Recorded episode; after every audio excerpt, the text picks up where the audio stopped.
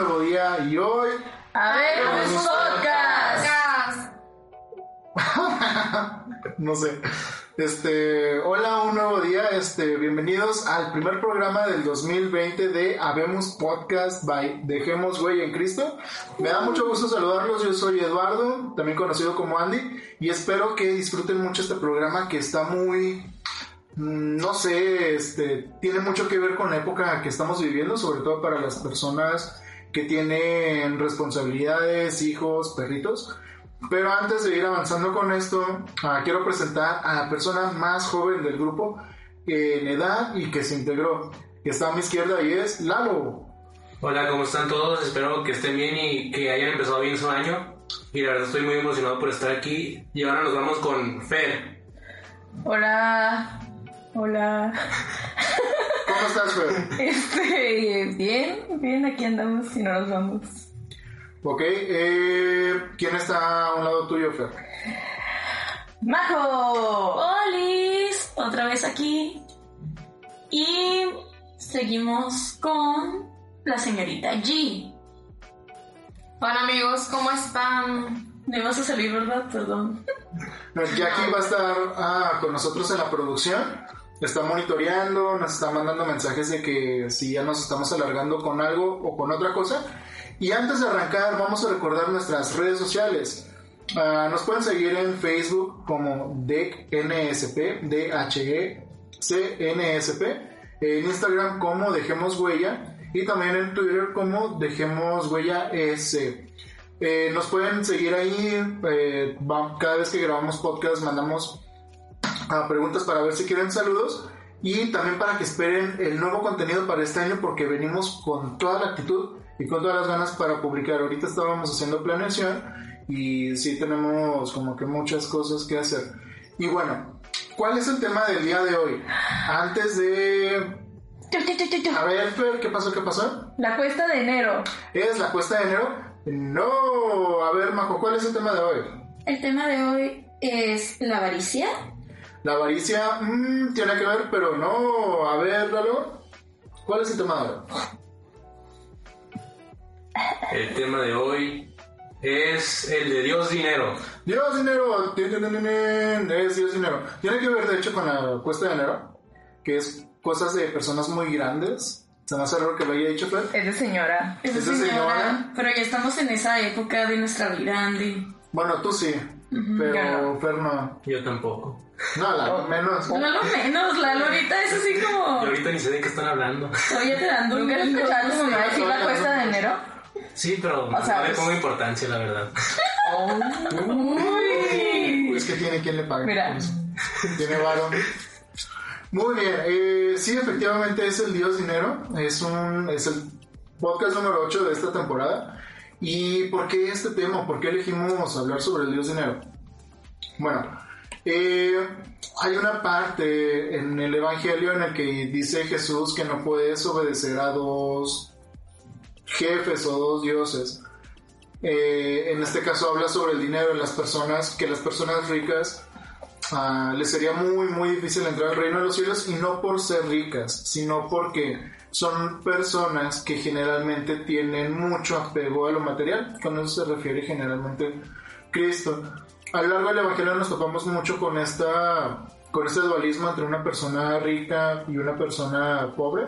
Y pues bueno, tenemos este tema en el que, bueno, yo les encargué de tarea a cada uno que más o menos buscaran qué podrían platicarnos sobre el dios dinero y pues algunas perspectivas. Hablando fuera del aire, antes de, de producción, estaba hablando con Jackie y me presentó una alternativa que yo honestamente no había pensado, que era, ¿qué pasa cuando tú no tienes dinero, pero esa obsesión a lo mejor o esa presión por tenerlo hace que descuides tu relación con Dios?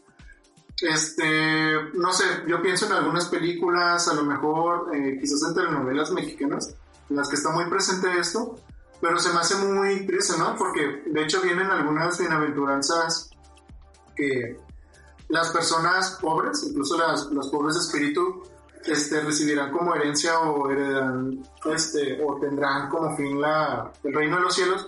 pero como una persona a lo mejor que no tiene mucho, puede incluso tener más resentimiento con Dios. No sé cómo ustedes lo vean, chicos. Pues sí, o sea, es que muchas veces nosotros también tenemos la mala costumbre de hacer comparativas de, por ejemplo, típico de mamá, ¿no? De, ¿por qué no te comes toda tu comida si hay niños que no tienen que comer? O sea, imagínense desde el punto de vista desde el niño que no tiene que comer o la familia que no tiene que comer, que han sufrido como esas cosas peyorativas, no puedo decir palabras eh, ¿Peyorativos? pero- peyorativas todo el tiempo. ¿Saben cómo? Como que damos a entender que no tener mucho es malo, ¿no? Más Ajá. bien. O sea, como si fuera lo más bajo, por así decirlo.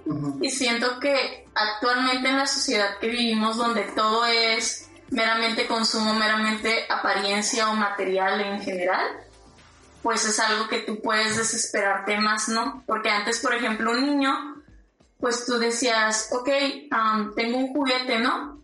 Pero a lo mejor todos mis amigos de esta cuadra tienen nomás un juguete.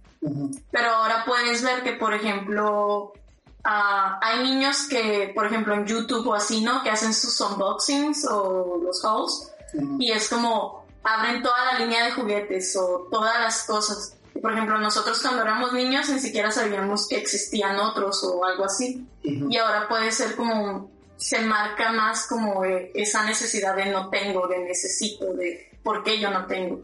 Y es que, bueno, no sé, a lo mejor Majo como que tendría esta idea muy presente, pero a nivel publicitario siempre se ha mostrado como un ideal el tener muchas cosas. Siempre, este... Me acuerdo cuando en estas épocas salía tipo Chabelo y las cápsulas con los juguetes. Y pues era, o sea, verlos y, y poderlos, o sea, disfrutar a la distancia porque tú no te los puedes comprar el típico microornito de mi alegría o el juego de química. Y tú sabes que era muy difícil tenerlo, o sea, por lo menos yo, por ejemplo, desde mi realidad, nunca me gustaban ese tipo de juegos, pero había unos que yo decía, ah, pues los, los quiero, pero sé que pues va a costar dinero. Y de alguna man- manera me sentía un poco mal porque sabía que otras personas lo tenían y pues yo quería tenerlos también. Como que querías unirte a esa moda, por así Ajá. decirlo, por tenerlos y por encajar, por, por esta parte de, de aspiracional, porque entre más cosas tienes, a lo mejor en más cosas puedes encajar cuando tienes cierto o algún tipo de, de teléfono o mi- cuando yo estaba en secundaria era la marca de ropa era como que si tenía una gaviotita en el pecho ya y ahí entras y si tus amigos se dan cuenta como que era de segunda Su gaviotita no era, era una paloma. era una paloma Oh, no. o sea, no, no podías hacer eso porque te degradaban en algún sentido. Y yo creo que para muchas personas que lo percibían mal, viendo este lado de que cuando tienes menos, a lo mejor agarras resentimiento, vuel- el dinero se vuelve una aspiración un poco triste, porque ya aspiras a tenerlo, pero para encajar y no por, a lo mejor por tener una vida próspera o pues para que no te falte nada, sino pues para tener más y darle en la torre algo. O a veces muchas um, realidades que creo que podríamos toparnos más nosotros, ¿no? De tienes lo suficiente, tienes cosas, pero quieres más, o sea, y te desespera ese no tener más. O sea, como tú dices, para encajar, pero muchas veces no es ni siquiera ah, que sea un problema real, sino es un problema que tú te haces al querer más, simplemente. De, tengo un iPhone, pero quiero el iPhone, ¿no? O sea, ¿sabes cómo? Tengo un. Perdón. Patrocínanos. Patrocínanos. Please. Ay, perdón. Bueno, o sea, también siento que no solo es como. Pues como ustedes lo iban diciendo, era como tú de niño te sentías menos, ¿no? Tú ahorita te sentías quizá menos por ese no tengo o así. Pero también siento que de cierta forma, mis papás en algún punto se frustraron por no, o sea, porque yo quería algo y se los exigía quizá tanto que también en un punto hacía que el problema para ellos fuera también el dinero. O sea, quizá ellos no lo veían así como de que no, pues no tenemos dinero o algo así, pero que yo lo pidiera tanto era como, ajá. Si es que poniéndose, o sea, no soy papá ni nada por el estilo, pero poniéndose en el lugar de, uno, pues, pues tú quieres lo mejor para, para tu hijo, ¿no? Entonces, a lo mejor este mensaje que dice ah, pues quiero esto, pero se encuentra un poco la impotencia del papá de, De no de poder. no poder y, y, pues puede llegar a evolucionar tan así que ya incluso, o sea, puede haber robo o algo así, una forma de conseguir el dinero para conseguir esos placeres o incluso caprichos que pues nada más son esos, son caprichos lo que uno, que uno quiere, incluso ya como adulto, o sea, que, que quiere a lo mejor conseguirlo de manera fácil pues para no, no batallar y De hecho, como que en, en estas épocas, por ejemplo, mi mamá siempre me dice que no, pues ten más cuidado ahorita con de que cerraré tu carro y así, porque tipo en diciembre es cuando más saltos hay y más cosas así, o sea, y el dinero o el querer, pues, no sé, no está justificado quizá, pero el querer darle algo a tu familia o el querer darte un lujo tú así, pues siempre es una motivación para que lo consigas pues de cualquier forma, ¿no? O sea, no sabemos por qué la gente roba o así, pero pues quizá entre algunas de esas cosas está el querer darle algo a tu familia. Pues es entendible am, la desesperación que alguien pueda tener, ¿no? Porque, por ejemplo, tú puedes verlo como desde tu punto de vista y dices, ah, pues yo quisiera de verdad tener algo, pero no, no puedo tenerlo. Pero imagínate la gente que de verdad no tiene para cosas simples. Por ejemplo, este año yo estaba en la cena de Navidad y todo eso, y de verdad pensaba mucho como en la gente migrante que decía, ellos, imagínate su desesperación de que ellos no tienen algo tan simple como un techo donde estar. O sea, ni siquiera una cena lujosa o, o una cena en general, sino a lo mejor no tienen una cobija, a lo mejor no pueden ver a su familia, casa. no tienen una casa, ¿sabes cómo? O sea, Sí. es algo mucho más. O sea, no tienen ni siquiera el permiso de estar en este suelo, por así decirlo legalmente. Sí, es que, o sea, sí es muy complicado ponerse en esos pies, sobre todo cuando no, no estamos tan acostumbrados a eso. Yo creo que todos los que estamos aquí ah, no hemos, o al menos eso creo, pasado por situaciones tan complicadas. O si la, la pasaron, pues es cosa de, del pasado. Este, yo creo que es muy complicado, pero aquí entra un, un conflicto que tengo yo al menos, porque cuando tú tienes algo las demás personas te pueden decir, no, pues, ¿para, ¿de qué te quejas si hay personas que tienen menos y logran algo? Con dinero o con lo que caiga. Cosa que digo, ok, no, pues admirable, o sea, si una persona que tiene menos logró lo que puede lograr, o alcanza lo que puede alcanzar, pues yo también puedo incluso más, pues porque tengo un poco más. Pero el conflicto que yo tengo es esta parte de romantizar la... mm, pobreza. la pobreza. Que es que, o sea, sí hay historias admirables, personas que vinieron desde situaciones muy carentes y que lograron muchas cosas, o sea, sin dinero o con dinero. Pero mi conflicto es que no, ni siquiera debieron haber existido esas condiciones para que esa persona lograra algo. O sea, por ejemplo, yo tengo una- un familiar muy cercano que, o sea, antes vivía en un rancho, tenía situaciones muy complicadas y que pues ahorita tiene casa, o sea, tiene familia, tiene to- todo lo que, todo incluso un poquito más de lo que cualquier persona pudiera tener para vivir dignamente. Pero se me hace muy injusto para personas que tengan que salir de esas situaciones porque viendo probabilidades y estadísticas es muy complicado que una persona salga de eso. Yo creo que, y sobre todo porque es algo que estudié durante la carrera, algo que, que veo mucho, que nos venden este tipo de historias para no hacer nada nosotros. Por ejemplo, que sirve como un tipo, yo lo llamo como un postre espiritual. Porque es un, algo que, que tú ves, que lo adquieres, incluso tú puedes hacer algo, pero es muy mínimo, no, no es algo que te interese siquiera, pero sí te sa- satisface en algún sentido. Que es cuando ves a una persona, no sé, pobre, y que tú la apoyas con algo, tú sientes como que esa cosa buena que tú hiciste, pero al final de cuentas no, no haces algo más por esa persona. Y yo creo que cuando nos venden ese tipo de historias o que cuando vemos así en Facebook esos típicos videos o publicaciones de que este esta persona vivió así muy triste, se murió en 20 perritos, sufrió mucho y llegó a ser CEO de, X lugar. Y luego, si él pudo con eso, ¿tú por qué no? Y yo, no, pues, o sea, es cierto, pero ¿por qué existieron las condiciones para que pasara por esa persona? Pero creo que ahí puede, bueno, ahora ya entrando más como temas de dinero, Dios, puede que te confunda ese sentimiento de por qué, por qué dieron esas condiciones y digas por qué Dios permitió esas condiciones.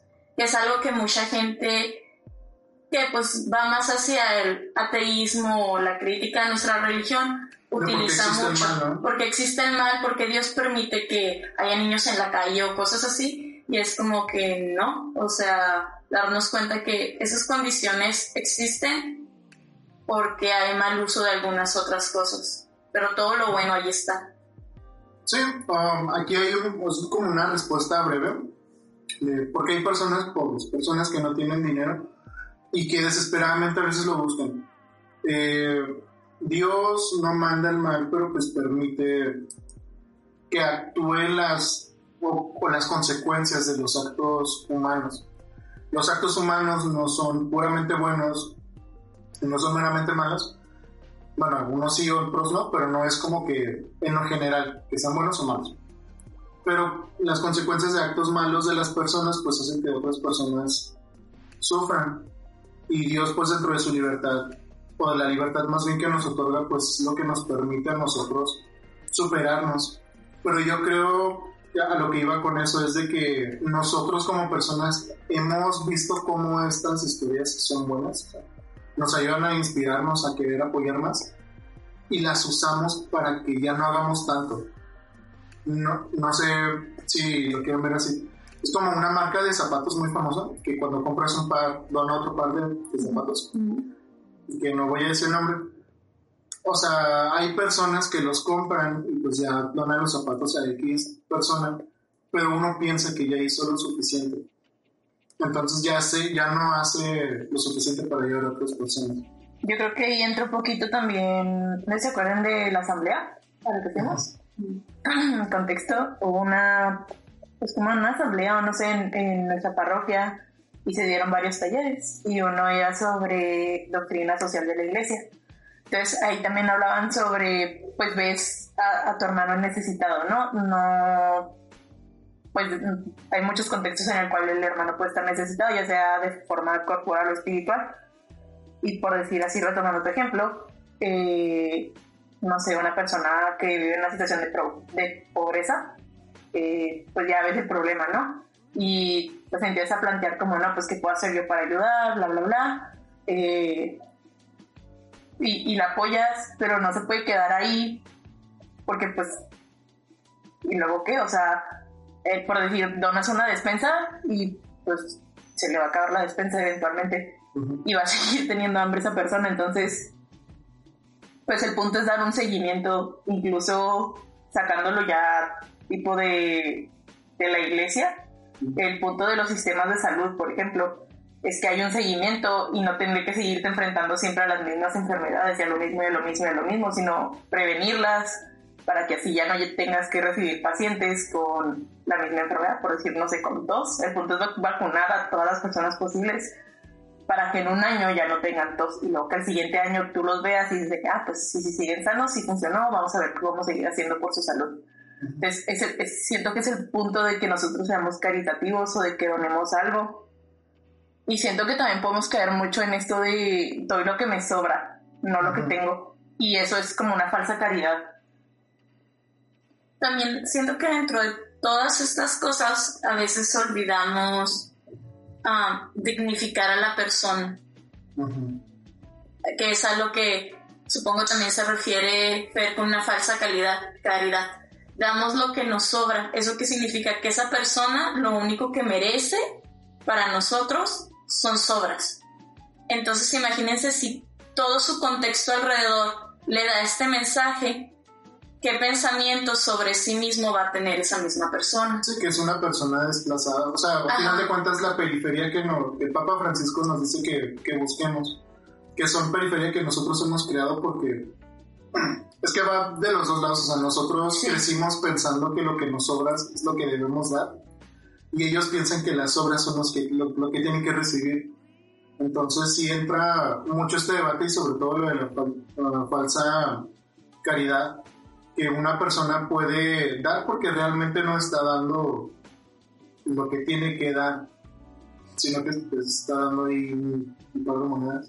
Sí, pues por ejemplo, no sé, este, estas vacaciones de invierno, mi mamá me obligó, así literalmente obligó a limpiar mi cuarto.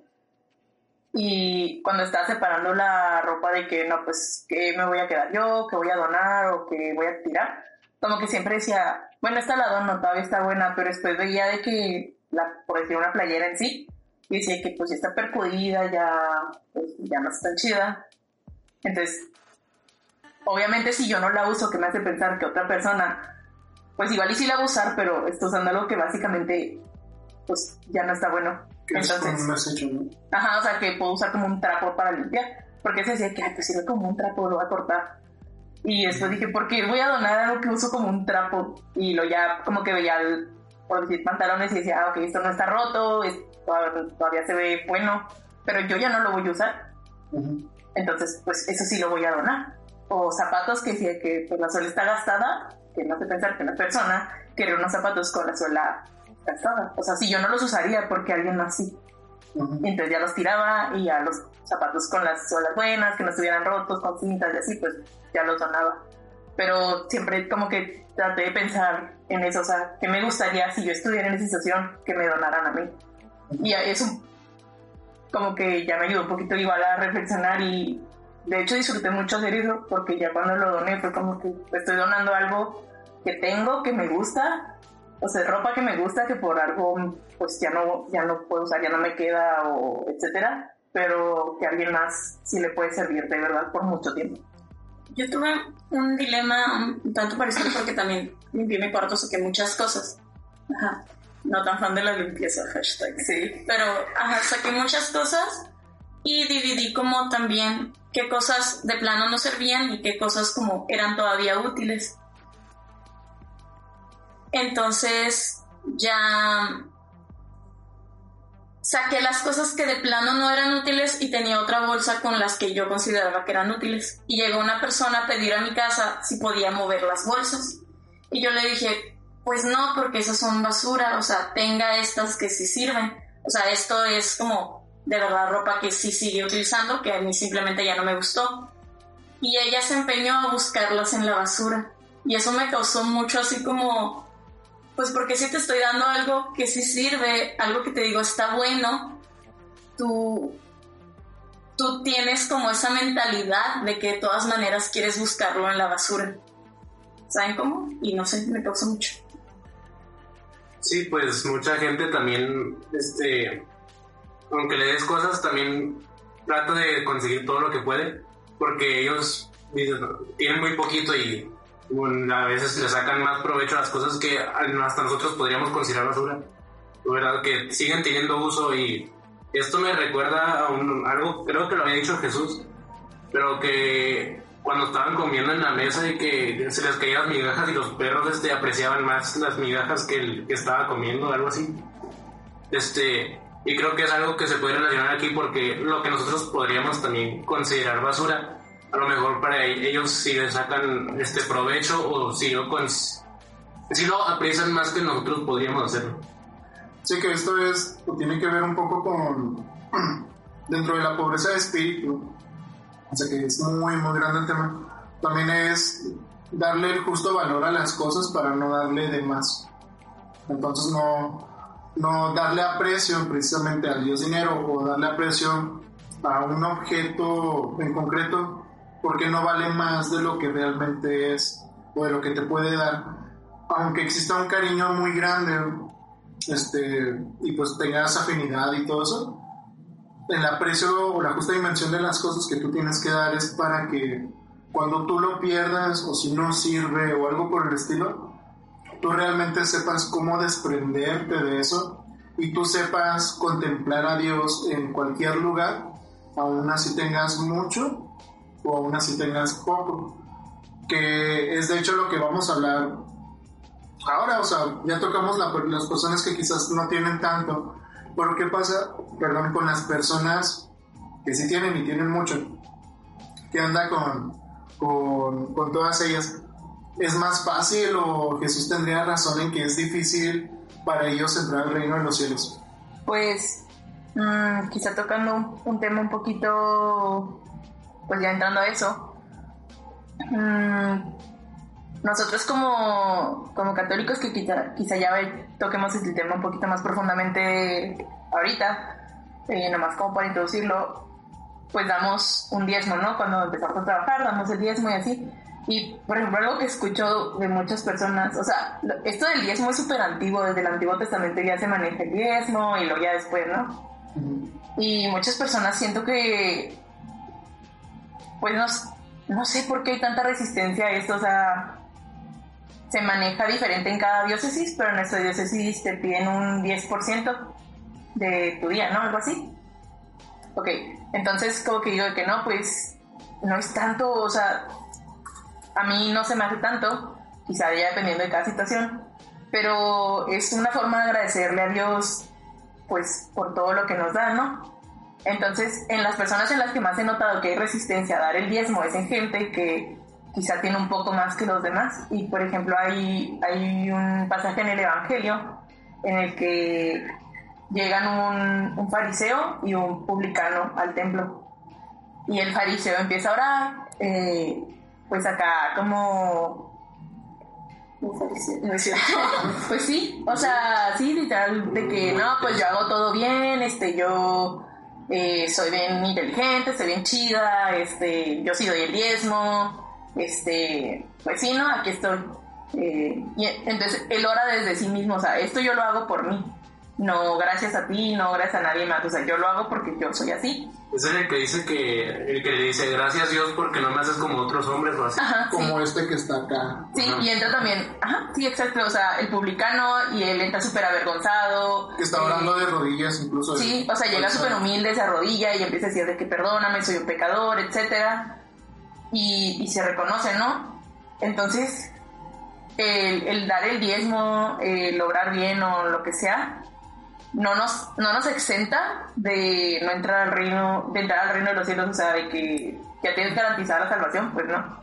Entonces, muchas personas pues piensan de que no, pues yo doy 10 pesos en, en la colecta y, y ya no porque traía ese cambiecito, estás dando lo que te sobra.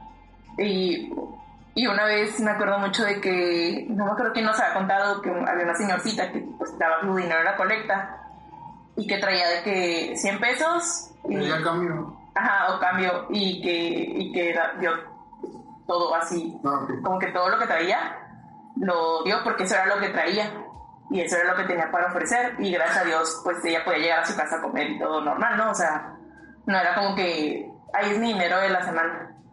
Entonces, pues eso se me hizo como, pues como muy padre porque generalmente en la colecta das como las moneditas que te sobran y no el dinero que tienes en verdad. Sí, es- también se aparece dentro del pasaje del Evangelio en el que una persona da una moneda de oro y, y una viejecita que da una moneda ah, de plata o, bueno, una denominación más baja. Y decía Jesús que vale más lo que dio la, la viejecita, la viuda, porque era todo lo que tenía y no lo que dio la otra persona que, que le sobraba. Aquí no es que una persona sea más buena o más mala, depende mucho, creo yo, de, de la intención y de cómo tú lo quieres dar. Porque tú puedes tener mucho y, y tú buscas regresarle a Dios si, si tienes la gracia y los frutos de, de tener muchas riquezas. Pues, este, y ahí va a estar tu recompensa, o sea, en los frutos que se den a partir de lo que tú, tú puedas dar y de obviamente el valor que tú le tengas a las cosas que tú has adquirido.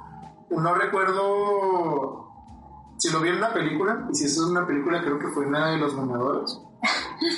Ok. Que creo que es, o no me acuerdo quién lo dijo, es que lo tengo muy fresco. de que el, el dinero no compra más tiempo. Así, Tony Stark lo dijo. Sí, creo que Tony Stark.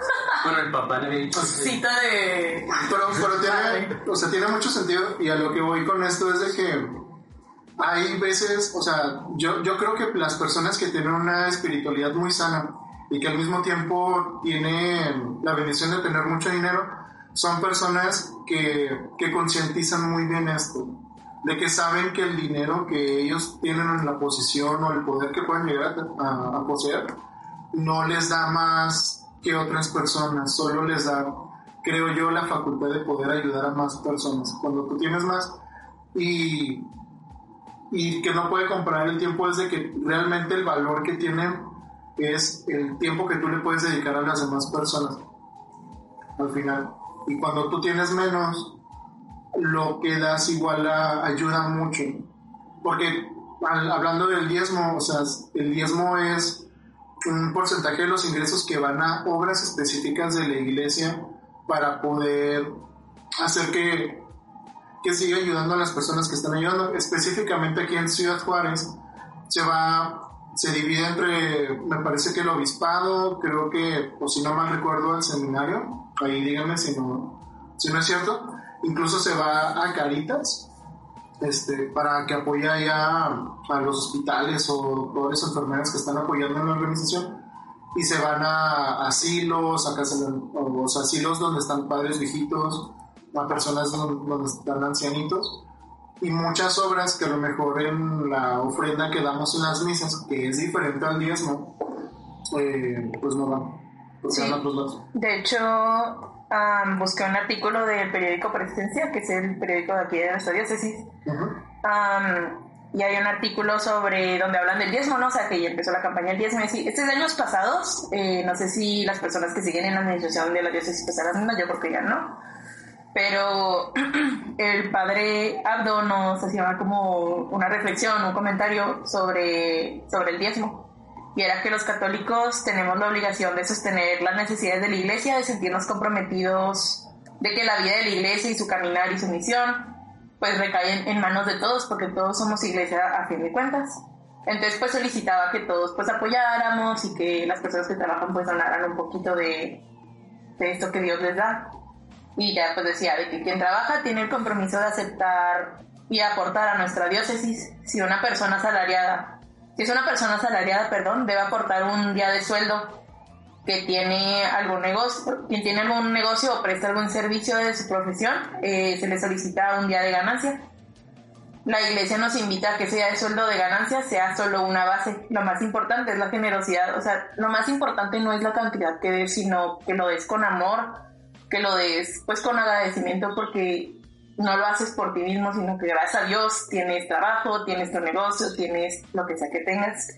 Y luego busqué cómo se distribuye el diezmo, que es en nuestra diócesis, en la diócesis de Ciudad Juárez, en las demás diócesis pues ya eh, Cambia. cambia.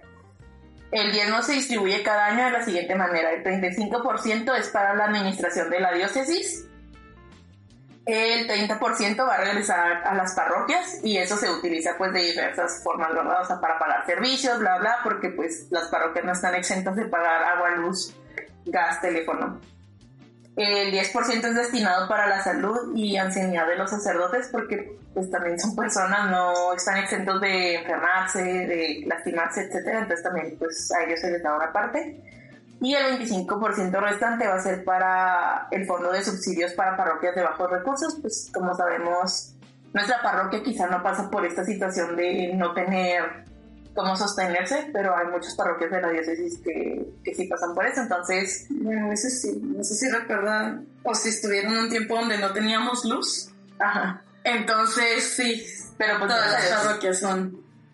Gracias a Dios no, pero Gracias a Dios ya sí. no, pero, o sea, a cualquiera le puede pasar Ajá. y es importante eso. Entonces, sí, básicamente así se distribuye el diezmo en nuestra diócesis. Eh, entonces, a quienes nos están escuchando, que sean asalariados, tengan negocios así, pues es una invitación a apoyar. Ya que se acaba la campaña, pero igual no se puede, no se puede. Igual, yo creo que hemos hablado mucho como de literal, pues dinero, ¿no? De dar, de dinero. Pero no es solamente el, el, el físico, sino es dónde está, esto sonaría muy cursi, pero es dónde está tu corazón y dónde está la importancia, ¿saben? Porque, o sea, por ejemplo, puedes decir, yo no tengo problemas en dar mi, mi, mi diezmo, en llevar despensa todas las semanas y todo. Pero ¿qué pasa si, por ejemplo, yo sé que mi prioridad no es, por ejemplo, ir a por ejemplo, les voy a hablar como mi caso personal, ¿no? De, cómo me afronté como este tipo de cosas dentro de mi pequeña vida ya entrando como adulto laboral y cosas así. De, por ejemplo, ok, le estoy dando prioridad a tener, no sé, otro trabajo, o sea, un trabajo extra que me dé algo de dinero extra, a, por ejemplo, a volver a retomar mi, mi hora de adoración en el Santísimo. ¿Saben cómo? Y hay veces donde también le damos prioridad a, trabajo porque es dinero, que a, ir a misa, estar con tu familia, apoyar a un amigo, ¿saben? Entonces, en todas esas cosas que el dinero sea como un impedimento para que cumplamos algo, significa que ahí es donde está nuestro corazón y ahí es donde estamos poniendo nuestra fe y ahí es donde está nuestro Dios. ¿Saben cómo? O sea, pues es así. Yo creo que es como, a lo mejor es un estereotipo un poco cruel, pero en las relaciones donde los papás no le ponen tanta atención a los niños, mm. que es que le dan muchas cosas. A lo mejor hay personas que dentro de la iglesia o pues dentro de sus relaciones, o sea, esto aplica en todo, creen que con muchas cosas que den físicas no, o más bien sustituye el, calor fraterno que uno puede dar para con su familia o para con la iglesia como tal. Porque pues que cree que de alguna manera dándote más, pues ya me, me puedo ir a otro lado y ocuparme de otras cosas que puede ser que efectivamente estás muy ocupado, que tienes muchas obligaciones, pero hay que saber para dónde apuntan idealmente esas obligaciones. Si es para solamente tener más o para poder proveer de lo mejor, que son objetivos muy, muy diferentes. Sí, pues ahí entra igual otro pasaje, el de Marta y María, de que, o sea, pues Marta, Marta, te preocupan muchas cosas, pero solo una es importante. Y pues María era la que se había dado cuenta, ¿no? Y lo guardaba en su corazón y lo tenía bien presente. Entonces, muchas veces como que decimos de que no, sí, aportar y aportar y, y ganar y tener y así. Y al final dice que no, pues sí, gracias a Dios, sí, qué padre. Pero, ¿qué estamos haciendo con esto que tenemos? ¿Estamos dando frutos o solo estamos acumulando talentos y nunca los vamos a cultivar? O sea, ese es otro. Y pues, igual es una reflexión de un libro que me gusta, de pues siempre o sea, en el presente que todo lo que hacemos es para Dios y no para las cosas de Dios. De que sirve aportar diezmo, de que sirve, no sé, mil cosas, si a fin de cuentas lo queremos hacer para Dios, pero hice unas comillas, por si se me olvida. Este, o sea, si lo hacemos de que para Dios, entre comillas, y nos olvidamos realmente de estar donde está Dios y estar a los pies de Jesús. Igual es como, ah, pues sí, realmente cuál es nuestro Dios y a, a, quién vamos a servir. Es como pues el pasaje del joven rico, ¿no? Que servía en todo, que era como un servidor perfecto, por así decirlo, pero aún así no podía despegarse de, de las cosas. O a veces ni siquiera son cosas materiales, sino de ideales que nosotros tengamos, que nos llevan a tener conductas, pues, mmm, pues fuera de lo que Dios nos pueda dictar, ¿saben cómo? Sí, porque este, eso, bueno, me pasó una vez en la escuela, ¿verdad? Que estaban hablando de si vas a ir a una entrevista para un trabajo o algo y alguien te pide ayuda para la misma entrevista y se la vas a dar y me dije, y el maestro dijo, no, no se la vas a dar. Y pues yo dije, qué egoísta. Pero y el maestro me, me respondió, este, sí es egoísta, pero ¿cómo vas a ayudar a alguien más? Pero bueno, esto este, me, me, hace recordar también lo que me había dicho un coordinador hace tiempo, que si tú vas a hacer algo, lo vas a conseguir por tus propios méritos, no porque se lo impediste a alguien más o porque este, alguien más no pudo. Este, y yo creo que pues muchas veces tratamos de conseguir las cosas y nos olvidamos de ayudar a nuestro hermano, ¿verdad? ahí está a nuestro lado siempre y lo, lo tenemos que ayudar con todo y tal vez en un futuro también nos pueda ayudar él de cierta manera. Y muchas veces nos olvidamos de eso porque queremos conseguir las cosas materiales de que nuestro hermano también necesita la ayuda. Sí, yo creo que, bueno, ya tocamos los dos lados, un poquito a lo mejor, pues necesitaremos mucho más tiempo para abarcar todo este tema de Dios Dinero, pero damos muchas gracias porque estás tomando el tiempo de escuchar esto, de algo que compartimos, y vamos a cerrar este podcast con un par de saludos. Tenemos saludos para Sofía y para Ole. También mandamos saludos para Víctor y para Rubén y para Axel, que, está, que no están el día de hoy aquí con nosotros grabando. Esperemos que estén muy bien donde estén cada uno de los tres. Uno está fuera de la ciudad, otro está dando un tour y otro está en una situación un poco complicada. Te mandamos muchos abrazos y oraciones. Y ah, antes de recordar nuestras redes sociales, ah, Fer, tú tienes una recomendación, ¿verdad? Sí, am, pues es como tipo para las personas que batallan para ahorrar su dinero y así. Eh, yo batallo mucho para ahorrar mi dinero. Entonces, ah, eso es para tipo quienes tengan tarjetas de crédito o débito, ah, específicamente este es de Bancomer, no sé si existe una aplicación para otros bancos, pero en mi banco, um, patrocínenos. Por favor. Por favor.